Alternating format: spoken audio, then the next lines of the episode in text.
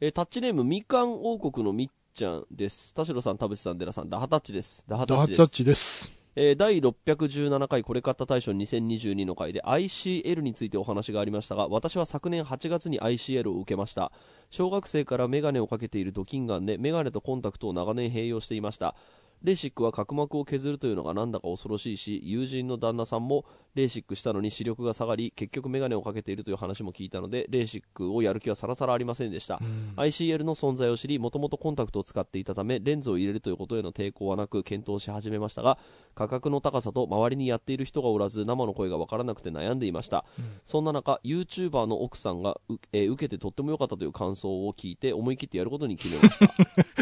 ちょっと待って。どっちだろうね。ここれ YouTuber はの奥さんってすごいパワーワードだな。これは奥さんが YouTuber なのか えっといやあの普通に見てる YouTuber のうん。奥さんの人っていうこともあるよ一回進めよう。どはい。っちだろうね。はい結果、QOL が、ICL で QOL がとてつもなく上がりましたと。おえー以下にその点をいくつか挙げます。うん寝起きに目を開けて視界が良好なことに感動。えー寝起きのメガネどこと探す煩わしさから解放。えーメガネをかけたまま寝落ちして変な寝や、えー寝跡やメガネの変形を気にすることもなくなった。えー旅行時の荷物が減った。もともとワンデーコンタクトなので手入れ不要だったが、コンタクトとメガネを入れ入れたっけながなくなるだけでも楽ちん。えーマスク生活でメガネが曇る煩わしさから解放。えーまたコンタクトを買う旅の、えー眼科受診や購入メガネのメンテナンスからも解放。メガネの日に車の運転で眩しくてもサングラスがかけられなかったが、今では常時かけられると。など細かい点を挙げると、えーもっとあると思うのですが特に寝起きの安心感と、えー旅行時の手間解放は常々感じているメリットです、うん。えー QOL の上がるいい自己投資になったと感じているのでもし ICL を受けるか悩んでいる人がいたら自信を持ってお勧めします。だって。う、ん。受けよっかなこの人でもまだやりたてでしょ？うん、10年後20年後は分かんないそうなんでね。その、まあ、長いエビデンスはないけど、あ、それで言うと、そう、デラさん、あれでしょ？レーシック受診者ですよね。そうです、そうです。それやってから何年？ええもう多分20年ぐらいじゃん。20 年も経つ？本当？さすがにそれは嘘嘘、嘘で。嘘でした。えーっと、でも15年はでもちょっと10年は経っててもおかしくない。これでも生きる証人として、その15年経ってどうすか？いや、別になんだ。視力も落ちてあれ？うんえーっとね、こないだ言ってたけど、うん。ちょっとだけ右目が悪くなったけど、でも、こないだそれで ICL のとこ行って、あのーちょっと目片っぽだけ悪くなってきたんですけど、つったら、いや、片っぽ悪いぐらいがちょうどいいですよって言われて。どういうことだよ。どういうことだよ。何医者の言う人本当もう、医者いろんなことある合ってるそれ。そっちの方が、利き目の方がいいままなんだって。あの、利き目が左で、左が2.0近くて、で、右が、右でも、右でも1.2とかそんぐらいあったそんな、じゃあ、そんな大して悪くはあれ、ないな。デラさん ICL 検討してんじゃなかったっけ？そうし、したんだよ。だから、片っぽ悪くなって、そっか、あ、じゃあ今年受けるわけじゃないんだ。うん、あ、だから、右だから、受けに行ったらあなたは、あの、それぐらいいい上に、右と左の う、ん。あの、視覚、あの、視力の差はうん、後々あの、そう、老眼が出てきた時にはい、遠近使えて便利ですよって言われて、よくわ奇かんない。跡、奇跡じゃん。そんな考え方もあるんだと思って。え、何ちょ、それね、右目と左目で用途を使い分けるってこと？そうそうそうそうあ、そういうわけなんだ。やり分ける。だから、それができるぐらい、あの、まあ、ラッキーだから、ラッキーだし、ICL やる必要は全くありませんと。本当に白内障とか、えーあ目の中が濁ってきたら考えましょうみたいな確かにこと言われます。2.0と1.2だとね、なんか、悪いとは言えない。そうね。単純に、そう、あの、差があるガチャメってとこ、とね。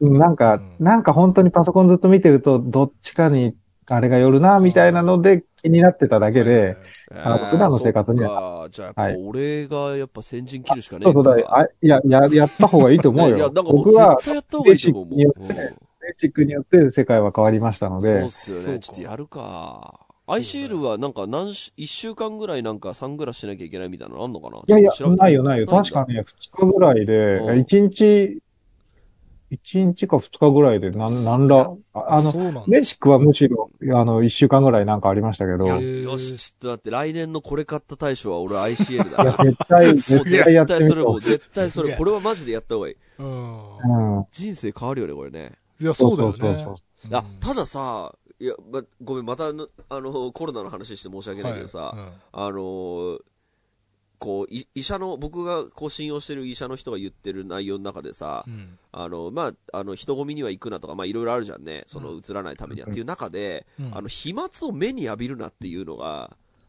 あるんだって、やっぱり。あの、飛沫を目に浴びると、それは感染するんだってさ。ってなると、ねメガネって結構良かったのではってちょっと思ったところあるのそうなのよ。それもあるね。まあもちろんその目の前の人が喋っててそれ吸い込んだらきっとね、感染はしてたんだろうけど、俺意外と目守ってたんじゃないのかなと思って。だからそれいやこれは、でも別にさ、度が入ってる必要はないわけじゃん。別に伊達メガネでもいいわけで。だってでもだからあ、そうか。その、要は、チャリとか乗ってる時に、なんか小雨とか降ってきても、あそうの言ってたね裸眼であれば、うんあの、前が見えるわけじゃない。うん。いやでも ICL したら俺はかけないよ、伊達メガネは。いらない。違う違う違う。だからその、の、コロナ対策として、伊達メガネかけてもまあゴーグルとかね。ゴーグル的な感じ。まあそうだよね。うんまあ花粉、まあね、先週も言ったけど、ちょっと私花花粉がね、目があ、、そうだよね。目に来るようになったから、やっぱゴーグル生活始める可能性あるもんな。そうだよね。うん。だから何にせよちょっと ICL だな。俺のこれ買った大賞2023は ICL です。うん。そうね。そうね。ちょっとこれはま、マジでこ、今ここで高らかに宣言しとくことで、どんどん自分を追い込んでいく。これはだって絶対いいもん。いや、すだから一応、デメリットも検索しといてね。そうね。んまたその後でなんかうんあると困るから。確かにそうだね。これでなんか嫌なことあったらあれだもんちゃんとちょっと調べます。さあ、ということで今週も始めます。はい。田代智和と、田淵智也のタタッチレディオ。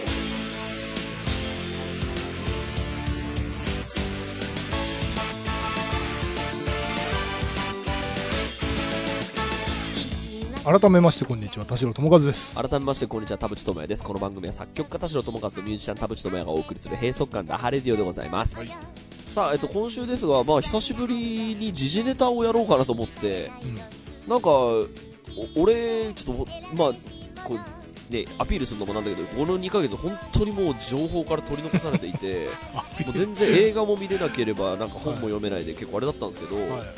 なんか時事ネタあるかなと思って、えー、と思い返してみるとあのちゃんとあの日々こうたまに見ちゃうそのツイッターでなんか面白そうな記事はなんか無意識にいいねを押していてうん。なんか俺意外とタッチレディオ用にネタちゃんと無意識に用意してるんだなって思ったから何個かあった。なのでちょっとみんなで時事ネタ発表しながらはい。はい。議論する回にしましょう。はい。今週も30分間あなたの閉塞感をダハタッチ田代智和と、さあということで時事ネタですが、はい。じゃあ俺のやつ見てほしいな。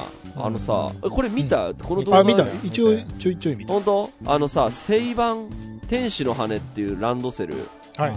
をさ作ってるセイバンのはい。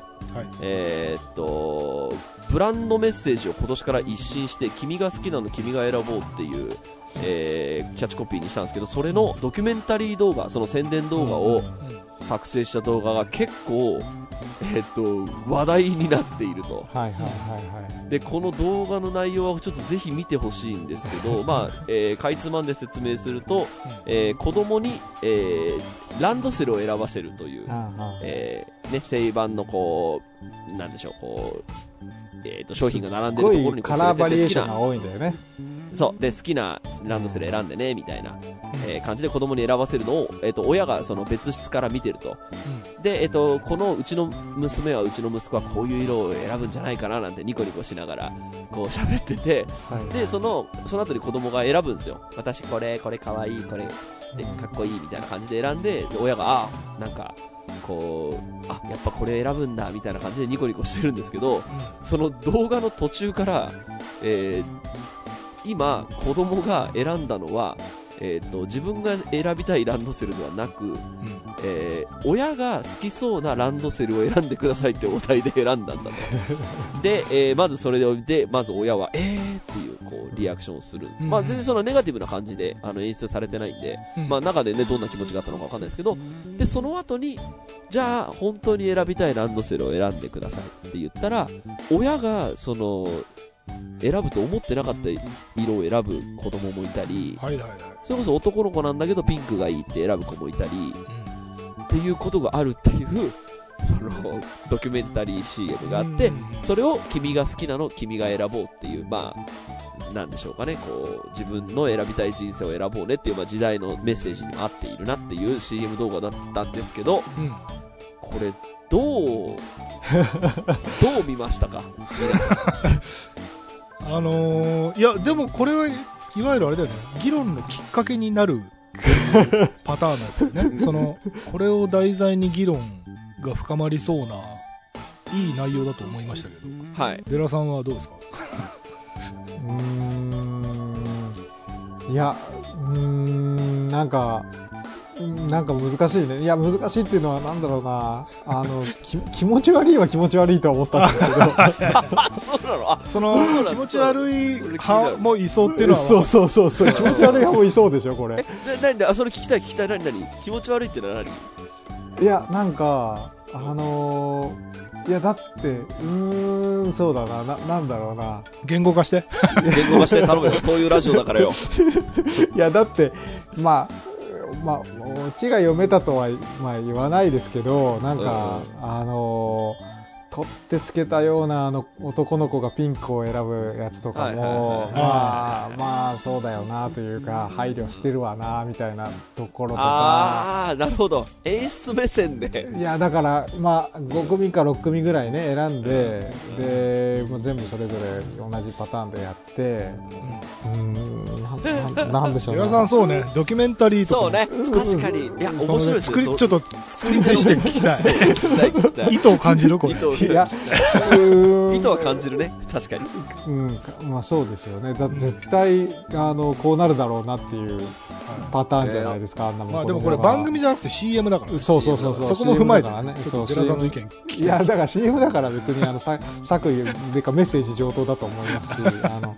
伝わっていいと思うんですけど、あの、これが、こあの、なんでしょうね、あの、20分ぐらいのドキュメンタリーですとか言って出されたら、これやっぱ制作側の意意図を深掘らない限りは、この薄っぺらさでドキュメンタリーって言ってこられちゃうちょっと、うんってなるなるかもしれない。で足りいない。やちょっと面白いですいやこれね僕あのどう感想を持っていいかが正直今でも分かってなくて、はい。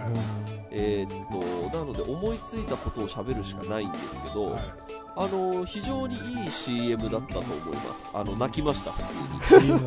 はい、あのいいあのなんでしょうね。時時代にも合ってるしあの好きなの選べばいいじゃんって思った。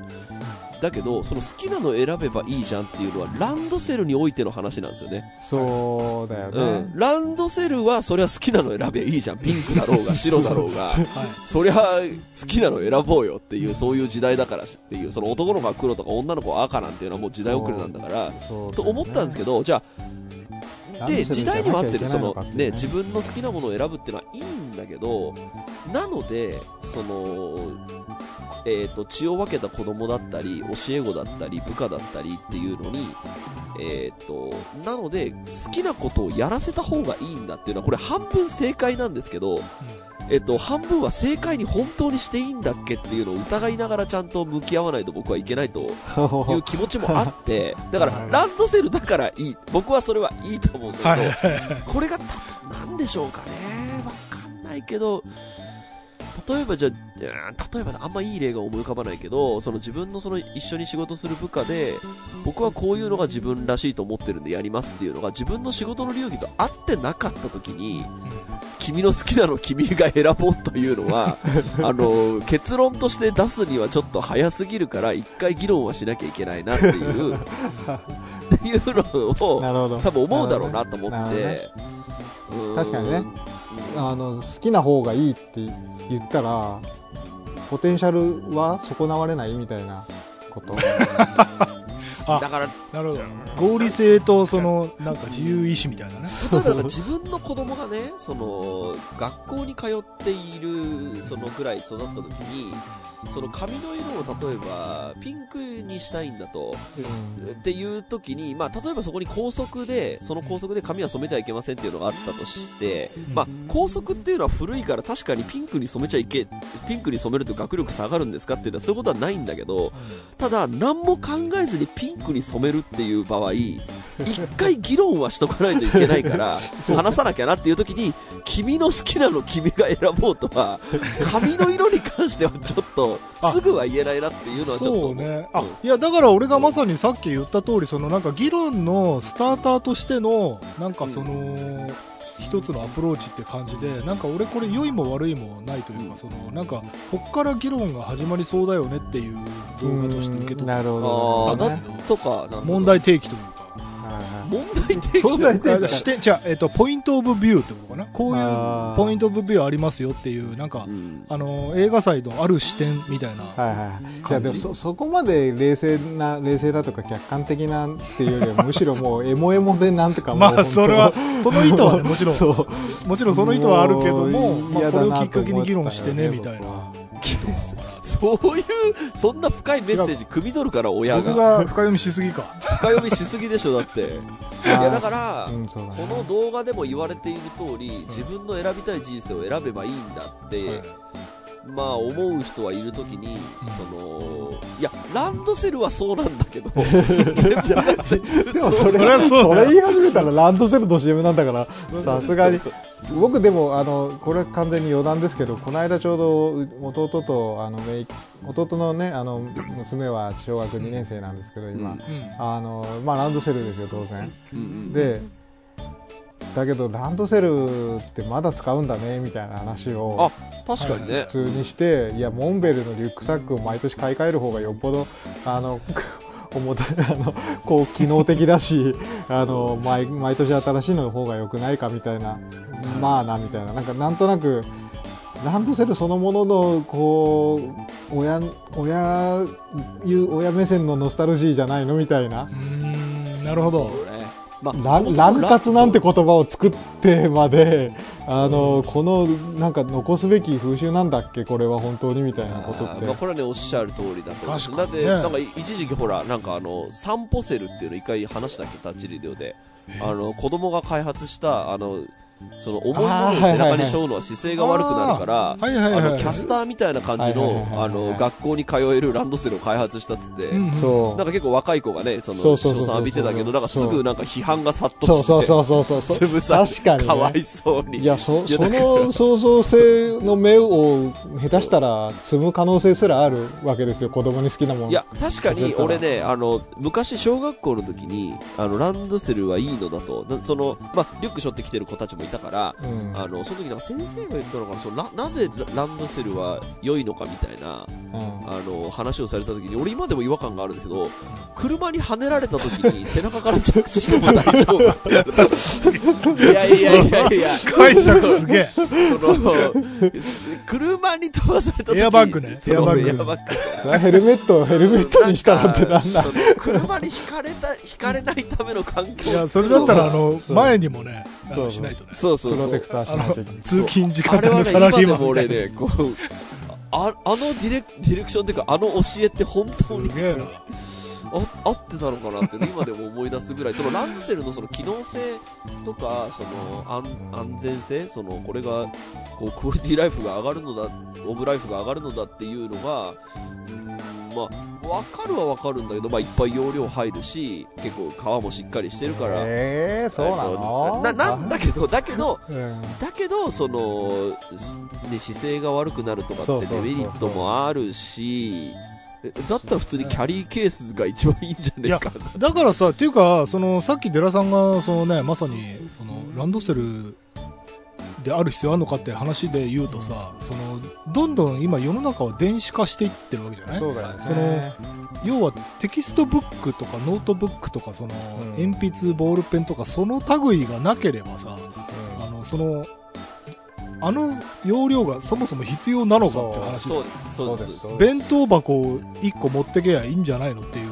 感じじゃん。そのあの、まあ、小学校だと弁当じゃないとこもあるだろうけど。手ぶらじゃあ給給食出んだからもう弁当すらいい そうそうそうそう。iPad1 個でいけるそうそうそう。なんかその時代においてそのね容量のバッグが必要なのかっていうま話あ、だからなんかその、なんでしょう、そのランドセルでちゃん、これ今度、あの企業側の方を持ちますけど、うん。そのランドセルで、ちゃんとこう、一時代を築いてきた会社だから、やっぱ、その、やっぱりこう、企業努力としてね、その、今後もランドセルを愛してもらえるためにっていうのは、これ音楽業界でいう CD と一緒なんですよ。はい。あの、CD はもう完全に時代遅れなんだけど、でも CD 売れないと結構普通に会社うん。なんか10個20個潰れるから、じゃあ買ってもらうために何したら良いんでしょうっていうのを一生懸命考えて CD こんなにいいですよっていうのは、まあ、企業努力としていいんじゃないかなと思うので、そのだからさ河川状態でなければいいと思うんだよ。その要は学校指定のどこどこメーカーみたいなさあれがすごく利権を感じて気持ち悪いんだよねそのバッグなんでもいいけどその中でもこのランドセルを選ぶメリットがめちゃくちゃにあって、うん。その市場原理が働いた上で優位に立つんだったらいいんだけど学校指定のあのお店はここですとかっつってなんかその何らかの利権を感じるから気持ち悪いっていうのもあると思う まあ確かにね。ただ、何度も企業の肩を持ちますけど、あの、その正版の CM 見た時にやっぱ思ったのはね、ランドセルはね、やっぱかっこいいよ。なんか、いいなって思った。はいなんか、あれをさ、宝箱のようにさ、はいこう、袖通して、うわ、かっこいい、かわいいとかって言ってさ、キャッキャしてる子見た時にさ、これリュックでできたかねって思うと、まあできるんだけど、でも。確かにね、俺も長く生きてきて、あんなにごっついバッグはうんう、んあの時しかそうでしょ？だからね、俺ランドセルやっぱ好きだったもんな。その後の人生でね、あれよりヘビーデューティーなバッグ持ってない。あんなバッグないでしょ、だって。ない、ない、ない。なんかあのさ、なんかこう、金具がついてて、そこでなんかこう、垂直、あの、平行になってる、まあ、こう、金具を垂直にして止めてみたいな。で、横にはなんか給食袋を下げられるなんかフックがあってみたいな。あのーまあ、だから逆に言うとオーバースペックとも言えると思うけどね。その、そんなに高価なもので、そあんなオーバースペックのものを必要なのかっていう問題もあると思うよ。だって、汚れたり壊れたりしたら買い替えられる方が、うんそのコスパいいんじゃないの？っていうのは現代的視点だと思う。まあ、それこそ、ね、あのなんだろうランドセルのサブスクみたいなのが、あの、始まってもおかしくないぐらい、なんかその毎年買い替えても僕もいいと思う。その、そうね。うん。6年間絶対使い続けようっていう。好みとかも変わるからね。変わるからね。で今はね黒と赤の時代だけじゃないから、うんまあ、それこそね急にその実は今日からピンクを背負いたいとか赤背負いたいっていう男の子が出てくるみたいなのは全然、うんあの受け入れ、まあ、それこそがなんか多様性の時代なのではないのかねっていうのはね。っていうのは思いました、うんはいいやでもねすごいいいいい CM っていうか普通に泣いたは泣いたんで僕ああいうの弱いんですよあ、ねそうね。いや、俺もそうだよ。ちょっとうるっときたけど、まあ、うん、まあ、これをきっかけに議論を始めたらいいんじゃないのぐらいの。デラさんがめっちゃデラ、さんがめっちゃ首かしげてるさすが番組制作者。やっぱりね、嫌なんだよね、あれね。お涙ちょうだいみたいな感じで嫌だろうね。さあ、ということで、次の時事ネタ、なんだっけ？寺さんなん、なんか、僕なんだっけな、えーっとあ、あのメタバースのニュース、もう、約束された結末が見えるというか、はい。どっちの意味で？記事は。どっちの意味で約束さどれた？っちの意味でもこっちの意味でも、まあ、あれを、あれが勝ち筋に来ることは、うんどう考えてもなさそうな気がしますけど、そういう意味で。でね。うん。えっと、え？記事はこれね、IT メディアニュースの、ちょっと、丁寧に説明しましょう。ね、説こ明して。れ難しいから。はい難しいかえっ、と、IT メディアニュースの、あの、に日本の、えー、名だたる企業が、ジャパンメタバース経済圏を作りました。えー異世界 RPG 風でというのが、えー、と2月27日の記事ですね。あのメガバンク、もう揃い踏みですよね。みずほ、SMBC、えー三菱 UFJ、リゾナと、あとは三菱商事、富士通。えー、あとなんだこれ、損保ジャパン、凸版、TBT ラボってなんでしょうね。まあ、まあとにかく本当にあの、名だたる、もう Japan traditional company たちが、えー一つの世界、その名も、竜宮国というメタバースワールドを作って、えーその中で何ができるんでしょうかという、あはい、そういうことですね。アバターが現れて、はいはい。ヘルスケアや趣味などもできましてとか ID そう NFT があってとかはいはいはい。はい。という。これをだからそのみずほだったり SMBC だったりっていうその金融の大手が、はい。えー参入するっていうことに関する、えーちょっと参入というかもうなんか。全員で1個のやつを作ってっていう。作るってでそこに対するそのデラさんのその霊障してる感じっていうのはどんな どんなことなんですか？えーっとで何が目的なんだか分かんないというかここに行く意味が分かんないというか。ああそうね。ないやなんかわかんない。あのー僕のその結論を先に言っちゃうんですけどなんか別にあの社運をかけた一大プロジェクトだと思って別にやってるわけじゃないんじゃないかなと思うんですけど。税金対策的。いやでもどうなんだろう 金ね対策。いやだからそのデラさんが言ってる結局それ最後にこれ残んのかねっていうのは多分そんなそうそういう可能性も大いにあるよなと思うんですけどなんか新しいことをやっとこぐらいな感じなのではないのかなと思うんですけどそうか。で、まあ、もしかしたらね、そのメタバースの、いや、だから本当にだから、あの、第一人者のそのメタみたいな会社が、本当にその派遣を取った時に、うんあの、乗り遅れてると恥ずかしいから、今のうちちょっとかじっとこみたいな感じぐらいなんじゃないんですかね、これって。なるほどなんか、うでもそそれにこう借り出されてるん。そうね。あの 借り出されてる人が全員窓際族とかならまだわかるんですけどそういうわけでもないですよねそれなりにちゃんとコストかけて作って、まあ、新規事業としてね。そうやって、あのーまあ、その確かにね。なんかもあまりうインパール作戦と言われてましたけど。そうね。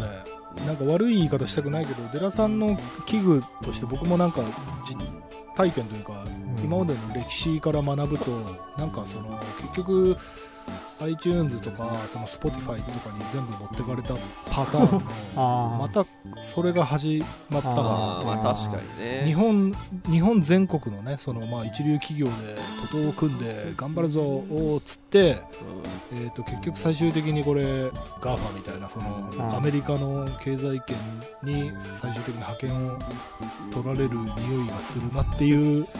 意味ではなかなか悲しみはある、ね、そのなんで悲しみがあるかというとそのこの中にそのインターナショナルな匂いを感じさせないからなんだよね。ああ、このそうね。めちゃくちゃドメスティックドに乗ってて。メスティックな、そうだね。それは、それはそうだね。ここにさななんでそのソフトバンクとかなんか、そう、な。んかね、あのその、ーそうそうそう。なんかワールドワイドな、まあ、ソニーとかさトヨタとかさその感じがなんあか。香りをなぜここに出さないのかなっていう なぜというか多分その人たちが参加してないっていうところでも ああ、まあ、うなるほどね。ねっていう感じがちょっと。しちゃうんだよねもなるほどね。う見てし分かっちゃうといえ、うかさ、これ実際に、その、窓際族じゃなくて、本当にその、社運をかけてる感のある、その、えっ、と、SMBC だったら SMBC 内の、そのうん、チームが参入してるってことは、ほ、本当にそうなの？窓際族である可能性はないの？いやうん窓際族ってどんな仕事をしてるか知らないですけど、まあ、なんだろうね、あの、はい。ここれが、いやトヨタにとっての自動車になりますよとかトヨタにとって次のウーブンシティみたいなこうなんかもうモモモビリティに行きます。車だ単なる車じゃありませんみたいなそういうことでもないじゃないですか。もう本業は本業で全員がっちり持っててそれをなんか相互相乗りでできるようにしますけどななんかこのななんでしょうね。なんか本当に。今田代さんがおっしゃったようにマジであの本当にこう世界を取る気ならそういういろんなディズニーとかが入ってこれますよとかもちろんね IP だから難しいでしょうけどでもとにかくなんかそういう海外の企業が入る余地もなければ。そうだよね。いやだからこの中に例えばネットフリックスとかアマゾンとかがうん。1個あったら、そう。おってなるところが、うん。そのおってならない感じに終始してるのがうん。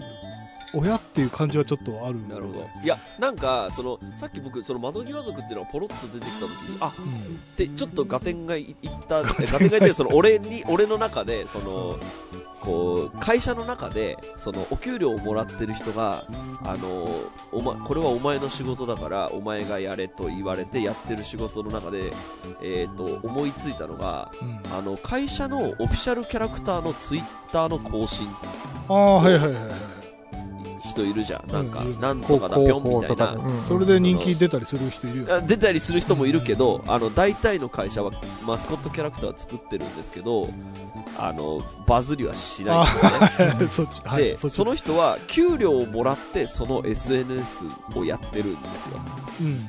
でえっとその会社が給料を上げるっつってお,、うん。まけにその仕事をやれって言ってんだから、うんまあいいんじゃないのかなってちょっとそのツイッターを更新ねそのしてるその人に関してはちょっとこう肩を持ちたいところもあってでその話で、まあ、ここれのねそのメタバースのに関わってる人たちはどういう人たちなのかわかんないですけど、うん。その会社がこれにその予算を割くって言って金出して、えー、とお前給料やるからこれやれって言ってんだから、まあそっとしとくでいいんじゃないのかなっていうの なるほど。ちょっと思った俺結構だから一時期あの会社のオフィシャルキャラクターのツイッターを見に行くっていうのをちょっと趣味にしてて、い、ろんなとこ行ったんですけど、やっぱあのこう途中で更新が止まったりするんですよね。ああそれは悲しいねそう悲しいんですよ。うん、ねまあね、コロナになった途端になんかもうあの更新が止まっちゃったり、なんか胸が痛いけど、でもその人は給料をもらって一生懸命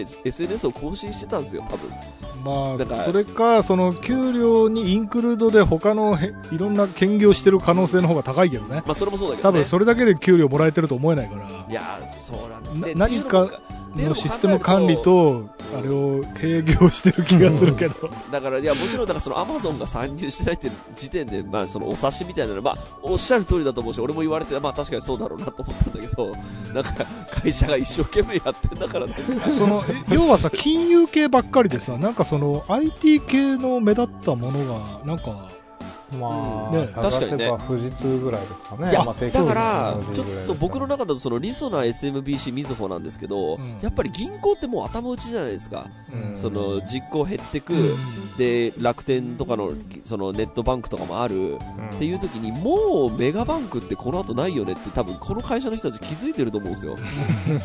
ってなると新しいことやんなきゃってなるのは割と企業理念としては全然まあそうだろうなって思ううところもあるから、それもそうそういやいやねそう温かく見守ってあげましょうよという気持ちにはなどうなるんでしょうね。はい。でもでも面白いニュースですねこれね。なんかかそうねいやいいですねでもこれ逆にそのなんかディスってるようであれだけどこれがめちゃくちゃうまくいくモデルをそろそろその日本ドメスティックの発信のものでなんかこうパラダイムシフトというか起きてほしいよね。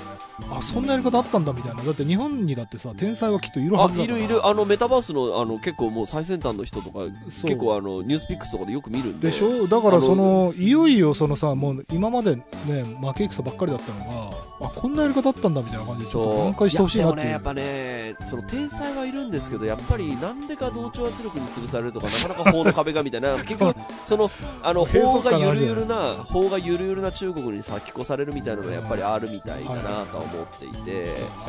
なんかあんまりこの話長くする必要ないですけどようやくあの成田悠輔が叩かれ始めたじゃないですあか。あはいはいはい。なんかせっかく天才が出てきてくれたのにうん。結局なんか叩いて昔の発言を掘り起こして炎上させて。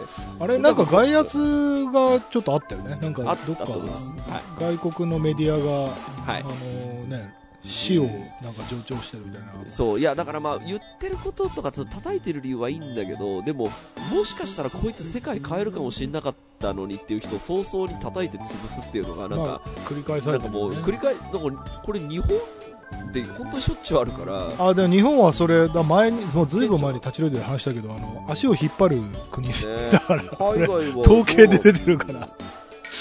だそういうので言うとやっぱりもうだったらもう泥船なんじゃないのってちょっと思っちゃうところもあってね。そうね。だから足を引っ張るカルチャーとしてなんかそこでイノベーション起きないかな。足を引っ張ることがうん。プラスに働く方法を考えた方がいいんじゃないの？いやだから国民性を考ねえそのデラさんみたいにじゃあカナダ住んだろうみたいなそのドバイに移住したろみたいな人たちが多分出てくる。あだからさそれは要はあのあれじゃん？流出じゃん？才能の流出じゃんそそうじゃなくてその足を引っ張るっていう国民性を、うん。えっと、逆手にとってあのいい方に使う方法ないだろうか確かにねそれはちょっとすごいこれさだってよくあのファンタジーとか SF 映画であるパターンじゃん。なんか呪われた能力だと思ってたのがはい。意外とその力が世界を救うんだみたいな。う んだからこの人の足を引っ張るっていうクソみたいな国民性が実はなんか世界を平和にする鍵だったみたいな。確かに。このパラダイムシフトを起こせるなんかその考え方のなんていうのかな転換というか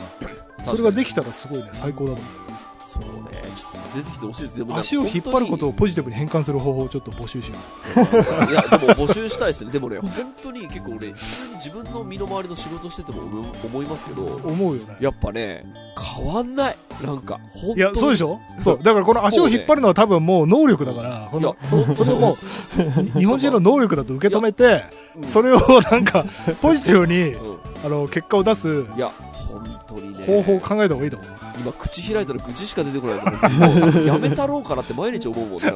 じゃあいいよいいよっつって、あ、オッケーオッケー。うん沈ね、泥船っつって。いやだからこのそのさほら呪いの力をさその世界平和に生かす方法をちょっと募集しよそうね、募集しよう。ちょっとみんなの知恵でポジティブに変えていこう。うよしさあ、あと、あと一個、ちょっとじ、あと、田代さんの知恵でサクッと、エンディングでやるか、えーとエンディングでやろう。あはいはい、ということでありがとうございます。ありがとうございました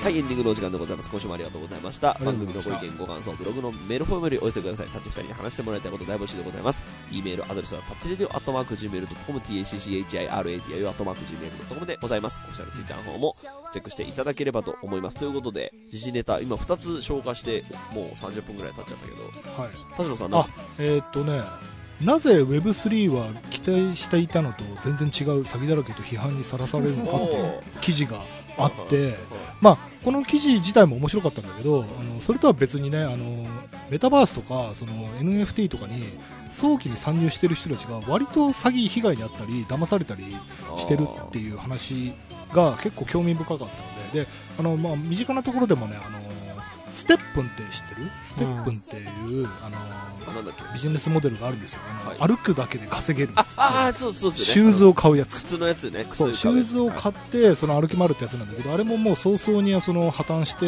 えっと今はもう全然稼げないっていう話あ、でそうなんだ。もうみんなあのポケモン GO みたいな感じでもう散歩のついでにみたいな感じであのみんななんとか頑張って歩いたりとか してるんだけど10年ぐらい前まではアーリーアダプターが、えっと、派遣を取るみたいなその早期にそのジャンルに精通した人が勝てるみたいな話だったんだけど今ねそのこのメタバースとかあの Web3 とかその、まあ、ステップもそうなんだけどなんかね早くに飛びつく人をカモにしてる。あ、はいはいはいはいはい。でこれはちょっと警鐘を鳴らしといた方がいいんじゃないかなと思って。で特にあのー我々の中で言うとデラさんね。デラさんは新しいもの 何でも飛びつく派じゃないですかそうね。デラさんにこれをちょっと気をつけてほしいなっていうと ところもありあとまあこのリスナーの皆様にもねそのなんか新しいもの乗っといた方が今後のためにいいぞみたいなムーブメントって実はもうね一世代前なんじゃないかなってちょっと思ってるんですよ、はい。今わかるはそこがカモになってる気がする。うんあのー、なんか NFT にせよ Web3 にせよまだ黎明期じゃん、うん。であのなんかなんかニュースピックスのなんか動画何個か見たけどあの、うん。その辺のやつね。あのこう新しい技術の時って黎明期には一回荒れるんだって。そうね。で一回荒れて詐欺とかそのなんか騙されたみたいなのがあった後にうん。落ち着いてようやくあの本当のそう Web3 ね。がまあ始まると、そう YouTube とかもねそそううだ。だからまあね今その通りのシナリオになってると思うのよ。だからうん俺も1年前はさ NFT があってあった時にさこれうん。結構コアファンビジネス的にはもう最後の手段なのではと思って結構いろんなところにあのその自分のバンドでもなんかやればいいんじゃないのと思ってちょっと提案したのよ。なんかもうデータが金になるんだったらその、データまあ立ちレートでも話したじゃん、うん。でもなんかその暗号資産がなんちゃらみたいなあ結構難しい話なんだと思ってそれ以降考えなくなったけどうん。そのまあす NFT ってパーンって来た時にあここれこうやって使ったらなんかすごい世の中になるかもって思った時っていうのは多分その考えってあんまりうまくいかなくてでその時多分カモになされたり騙されたりする人が多分増えるんだと思うんですよ。で今わかんないですけど今 NFT って一回落ち着いてる印象あるんですね。うん。でなんだけど多分この後もう一回 NFT があのーあちゃんと整った時にね。整った時うん。それはもちろん、来ると、それはもちろん来ると。でこれあのそれで言うと僕あの音楽界隈で言うと実は結構符合したのがユーストリームが流行った時なんですよ。俺ユーストリームが出てきた時に俺これ世界変わるなと思ったんですよ。でこれバンドは全員やった方がいいと思ってそのはい。やれないかっていうのを言ってたの、でも結果ユーストリームってもうないじゃん。そうね。で俺も多分1年ぐらいで飽きたんだよ、ユーストリーム絶対やった方がいいっつってめっちゃ言ってたんだけど、飽きたの1年で。はい。でも今ユーストリームは形を変えライブ配信という形でビジネスモデルが1個できてるじゃん。だから、はい。あの一段去った後にあのあ本当の時代が始まるっていうのが俺ユーストリームの時にねそれすごい痛感したの。だからなんかこう今はなんか叩くだけ叩いたりあの乗るやつは乗って騙されてでも全然いいと思うのでなんかいつか多分あの平和なえ NFT とか平和な Web3 来ると思いますけどね。まあそうね、いつか来ると思うけど、そのまあ、今はね、本当にカオスなので、そのみんなそれぞれ自己責任で気をつけてねっていう、そうね、まあ、今こうあんま考えずに乗るのはちょっと危険だろうね確かにそうね、うん。という感じでございます。はい、はい、今週もありがとうございました。ありがとうございました。い。お相手は田代智和と、田淵智也でした。また来来週。週少0時からのス